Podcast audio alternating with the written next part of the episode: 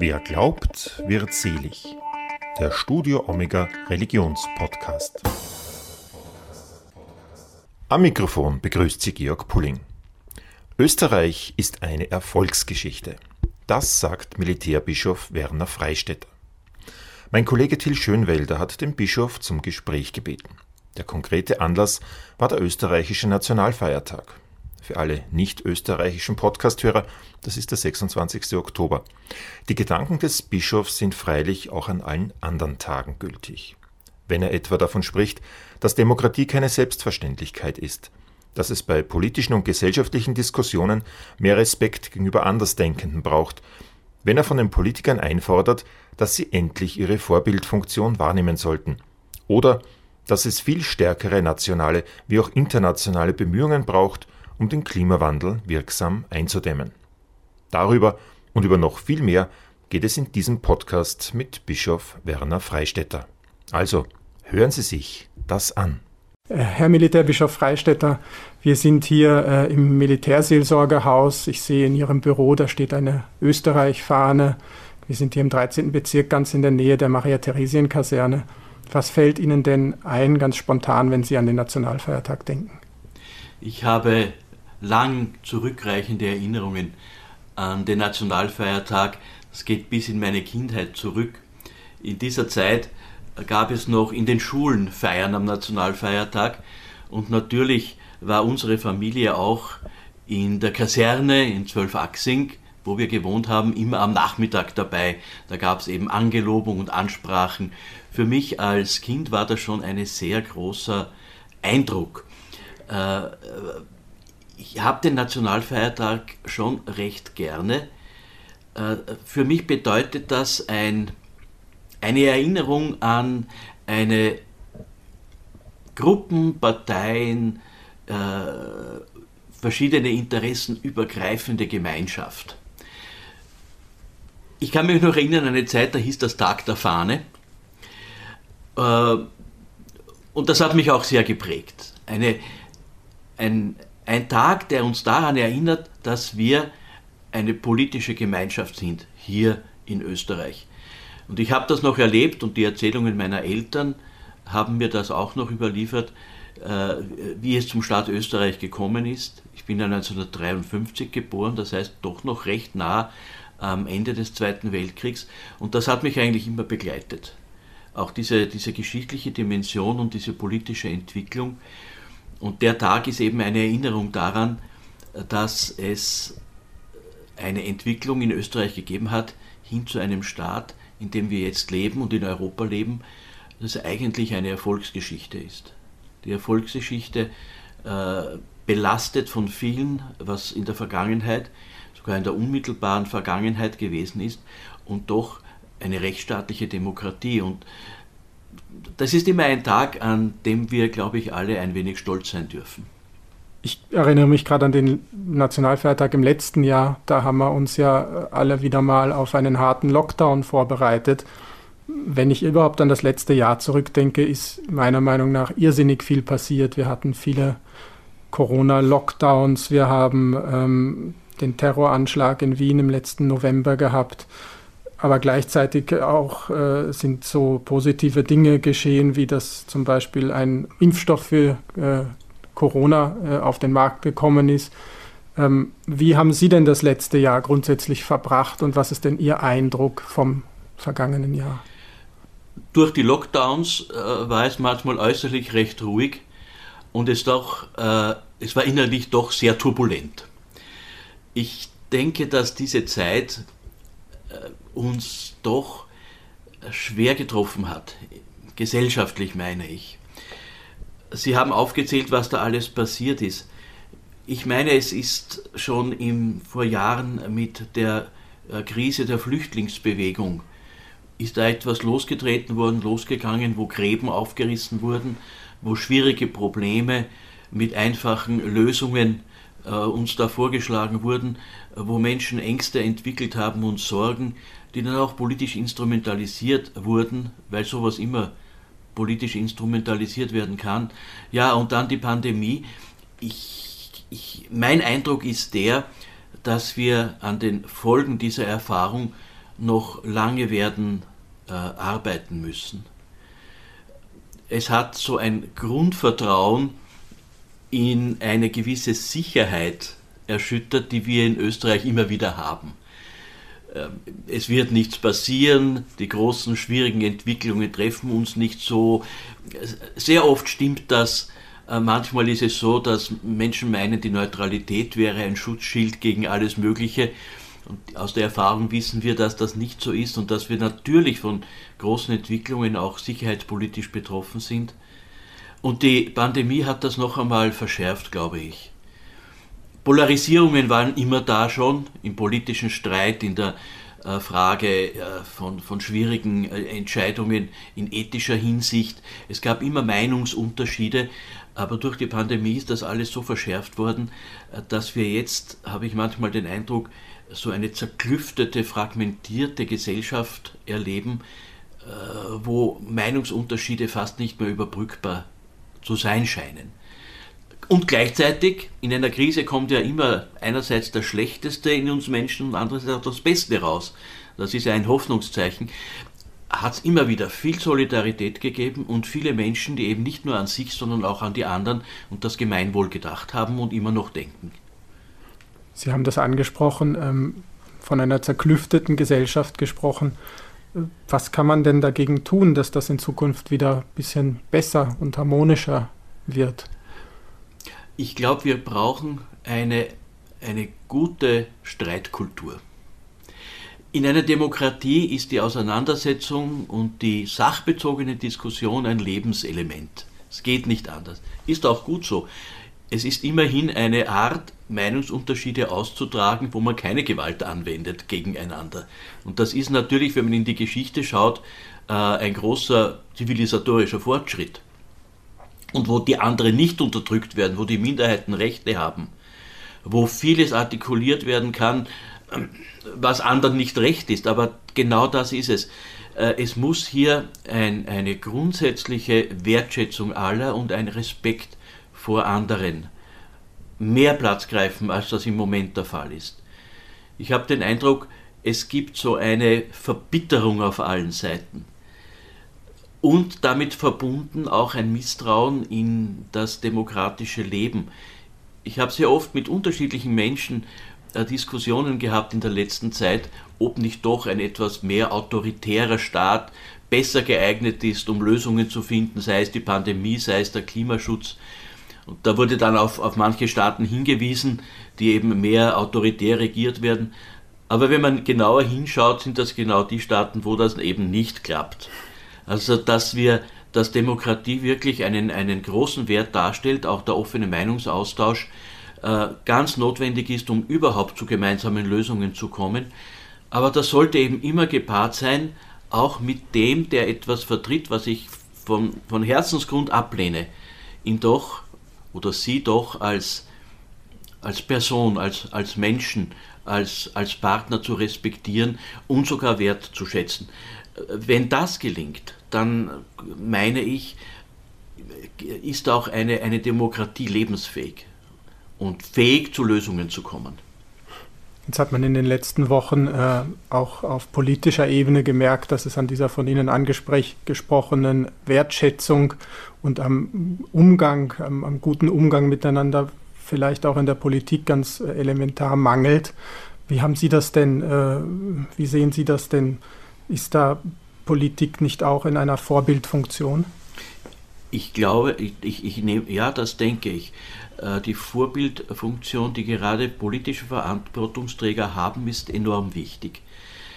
Und es gibt viele Menschen, mit denen ich spreche, die ihr Vertrauen in Politik und überhaupt in Institutionen verloren haben.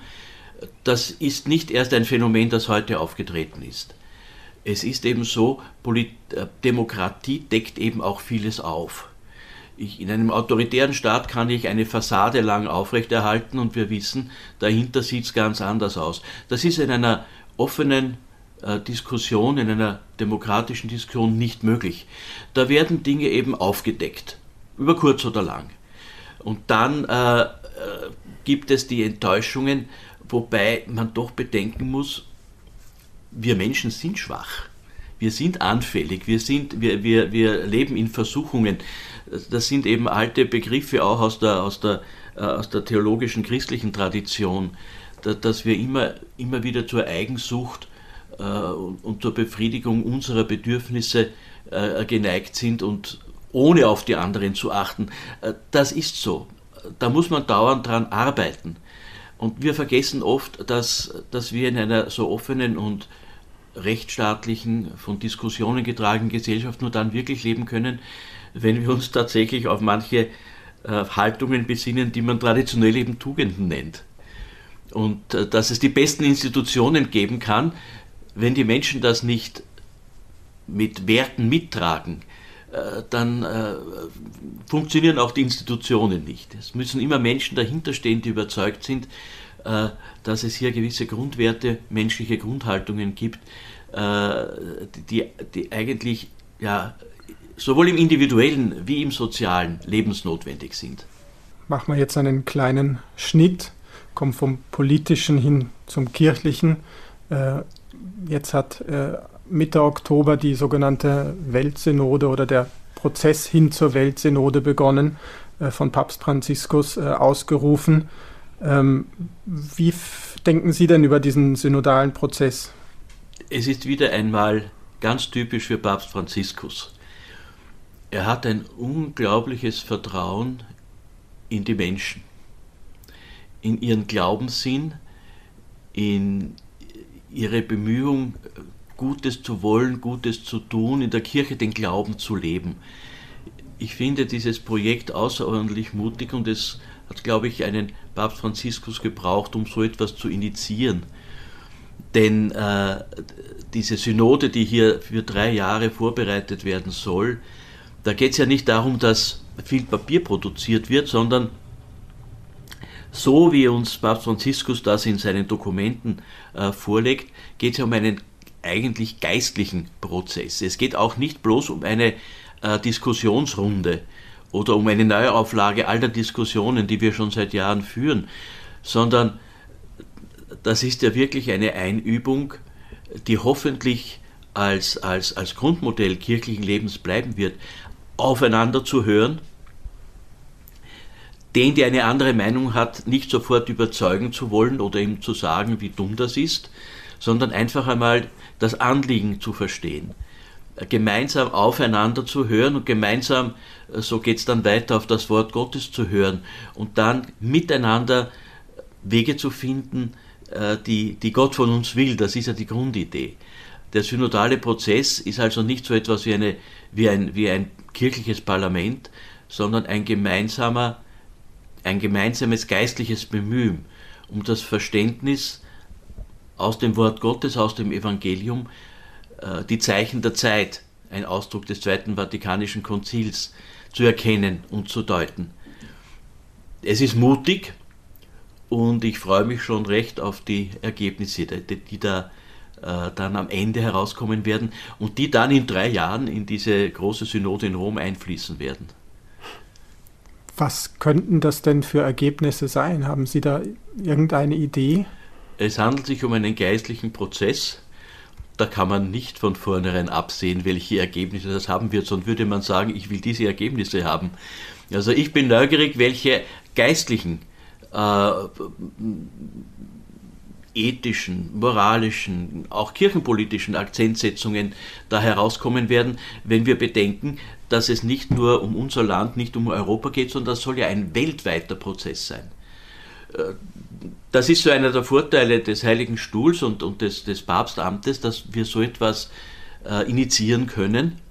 Und ich freue mich da ganz auch besonders auf die Beiträge äh, von anderen Kontinenten. Wir erfahren dadurch auch, dass wir als Kirche und als glaubende Christen eine weltumspannende Gemeinschaft sind.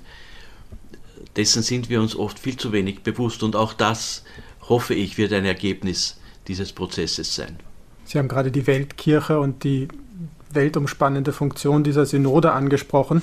Etwas, was auch nur weltweit wahrscheinlich gelöst werden kann, ist die Frage des Klimaschutzes und im Speziellen äh, für die Kirchen äh, natürlich interessant der Schöpfungsverantwortung. Äh, Sie sind in der Bischofskonferenz für den Bereich Mission und Entwicklung zuständig. Wie sehen Sie denn zurzeit den Stand bei der Bekämpfung des, der Klimakatastrophe? Ein sehr mühsamer Weg.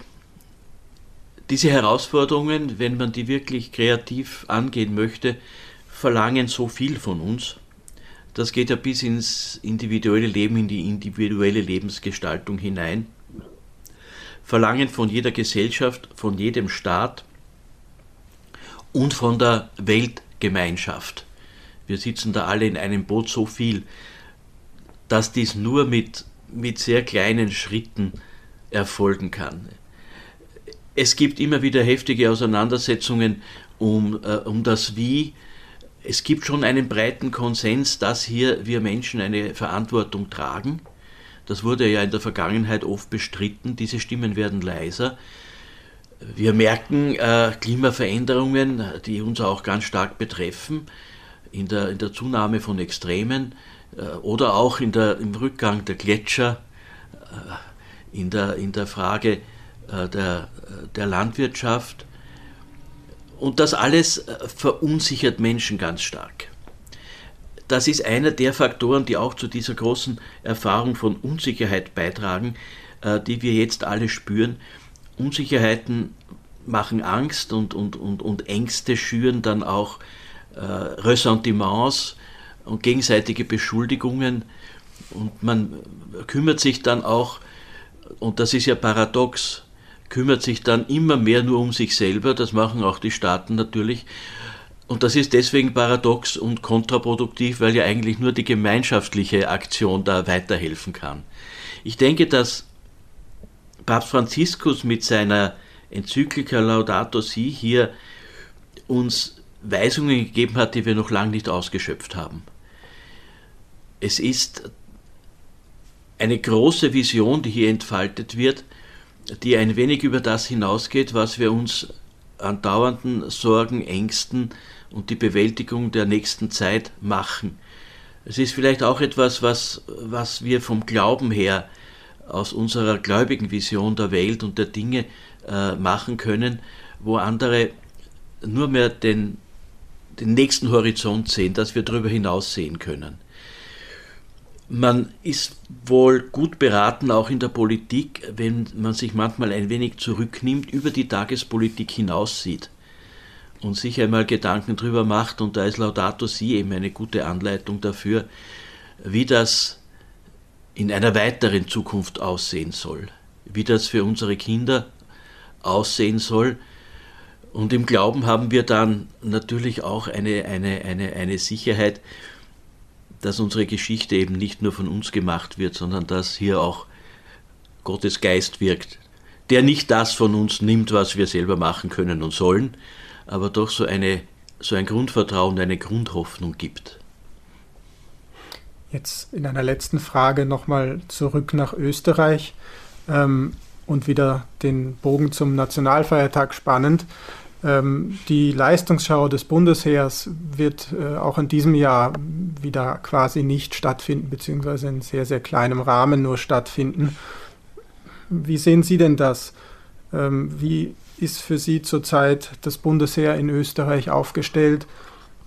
Und ähm, was halten Sie von der Reform des österreichischen Bundesheers, die ja angekündigt worden ist? Reformen haben wir alle paar Jahre gehabt. Das ist nichts Neues. Äh, und es äh, geht ja immer nur darum, hier die Aufgaben des Bundesheeres bestmöglich zu erfüllen und dafür die nötigen Voraussetzungen zu schaffen.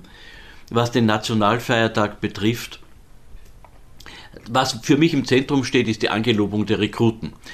Das war in den vergangenen Jahren natürlich mit über 1000 Soldaten immer ein sehr beeindruckende, äh, ein beeindruckendes Ereignis für mich selber erinnert mich das immer an meine eigene Vereidigung. Ich habe das äh, damals den Eid als Soldat sehr stolz abgelegt, weil ich ähm, diese Verpflichtung äh, zum Schutz des Staates und, und, und, des Volkes und so weiter, äh, das war für mich tatsächlich ein großes Anliegen. Also für mich ist eigentlich die, die, die, die, das Zentrum dieser Veranstaltung ist eigentlich die Vereidigung der, der, der, der neuen Soldaten. Ähm, das habe ich auch von vielen Menschen immer wieder gehört, äh, dass das eigentlich das Beeindruckendste ist daran. Natürlich auch das Gedenken mit den Kranzniederlegungen. Leistungsschau kann man ganz unterschiedlich machen. Äh, das hängt eben von den Umständen ab. Aber wie gesagt, für mich ist äh, der Nationalfeiertag so diese Erinnerung an eine große Gemeinschaft. Äh, Österreich, ein Staat mit vielen europäischen Bezügen, der eigentlich immer davon gelebt hat, dass andere gekommen sind. Das dürfen wir auch nicht vergessen, dass wir so unterschiedlich auch zusammengesetzt sind in unseren Familiengeschichten, in unseren Erfahrungen. Eben ein Staat mitten in Europa, der sich schon seit Jahrzehnten bemüht, seinen Beitrag zu leisten für das Leben auch in Europa, auch in der internationalen Gemeinschaft. Ich denke an unsere internationalen Einsätze.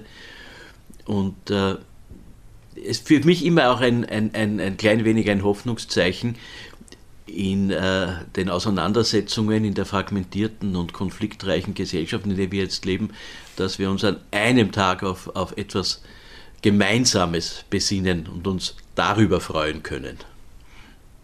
Herr Bischof, vielen Dank für das Gespräch.